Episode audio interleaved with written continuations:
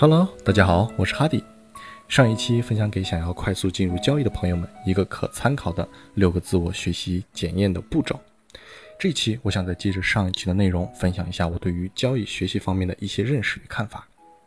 首先，当我们通过了前面所说的六个步骤后，这只代表我们知道了一种比较浅显的学习方法。但随着交易的不断进行，大概率我们会或多或少的遇到一些问题。如果我们的方法或逻辑无法合理的认识或解决这些出现的问题时，我们就会对自己当下的交易体系产生质疑和不信任。那么接踵而来的就会出现执行力下降的问题。在我看来，执行力下降。这只是一种表象行为，是我们面对交易选择时心里埋藏心底的纠结和不自信，无法坦然地接受所有的结果。其实，交易中所产生的这些形形色色的各种问题，最终都会指向一个问题，那就是取舍。选择了这个，就要相应的放弃那个；这个也想要，那个又不舍，最后不是捡芝麻丢西瓜，就是曲终人散，黄粱一梦。只有不断的保持学习和积累经验，我们才能在这个变化的市场中跟上市场，找到不同时期中适合的选择。要做到这些，就需要我们成为一个终身学习者，一方面补齐底层金融逻辑，一方面跟上正在发生的新变局。在交易的市场里，持续的自我教育其实是非常重要的，请放弃幻想。和被媒体宣传的那些财富神话，没有随随便便的成功，你能看到的只是厚积薄发的结果。在正在确定进入任何一项投资之前，都应花时间去学习积累知识，尽可能多的了解影响行情变化的因素，这样我们才能真的做到跟随市场，而不是猜测市场。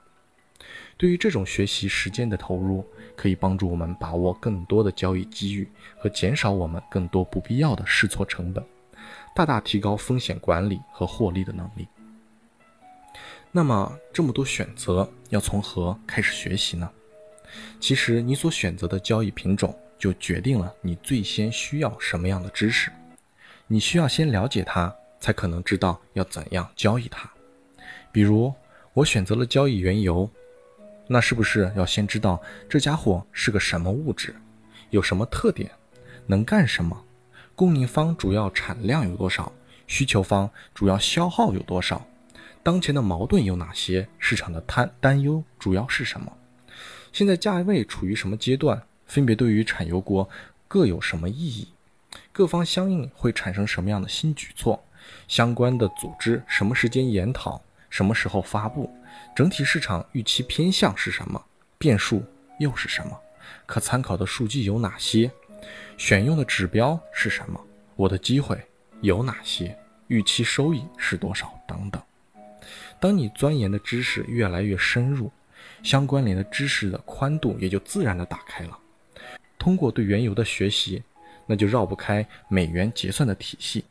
加元货币的相关性，一篮子货币的联动性，自然灾害的突发性，地理条件的优越性，贸易运输的争端性，科技进步的革命性，人力发展的必然性和所有一切展现出来的人性。再反观回到交易中，你面前的图表上，此时此刻的你，会对接下来的选择如何处理呢？因为初始选择的不同。每个人在不同的学习时期都会有各自这样那样的知识盲区，不要着急，这是一个必然的过程。但在最开始，不要什么都想学，什么品种都想做，先学好一两样，学精、学通、学透，再以点到面延伸到别的知识领域，这样你的知识体系逻辑架构才算稳固和清晰。获取知识的途径有很多，大概能分为以下几种：一。通过个人经历获得的经验和教训，这需要时间的沉淀和积累，以及持续的坚持。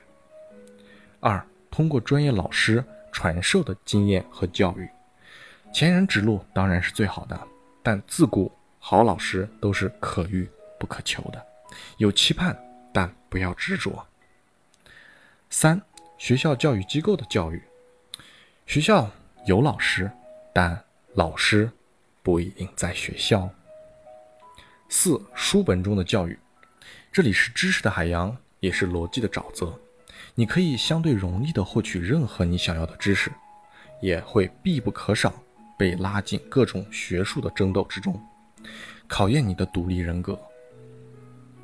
不是所有人都接受过专业科学的教育，大部分进入交易市场的人都是凭借着一腔热血和媒体各种目的的渲染，进入了这个交易市场，在交易中想要获得长盛不衰，只凭感性的热情而没有结果的支撑是很难持久的。应不断在自己的目标知识领域中学习和完善自我，因为做交易是一门大型的综合类科学。其中包含了金融学、心理学、社会学等等综合的知识，就好比一个人如果从学校毕业之后就不就停止了学习，不管这个人最开始怀揣着多么伟大的梦想，都注定只能度过平凡而平庸的一生。在这交易市场里更是如此。交易学习是立体的吸收，既不能太偏执于某一种方式，也不能太过于发散，就像做人。要先找到自己的立足之地，扎好根，才能稳健地探索未知和接受挑战。愿大家都能成为一个以终身学习为目标的独立交易者们。好，以上就是今天的所有内容了，希望对独立交易者们能有所帮助。我是哈迪，如果你喜欢我，就请点赞、评论、关注我哟。如果能对你有所帮助和启发，就请转发给更多人。谢谢各位小伙伴了，那我们就下期再见喽。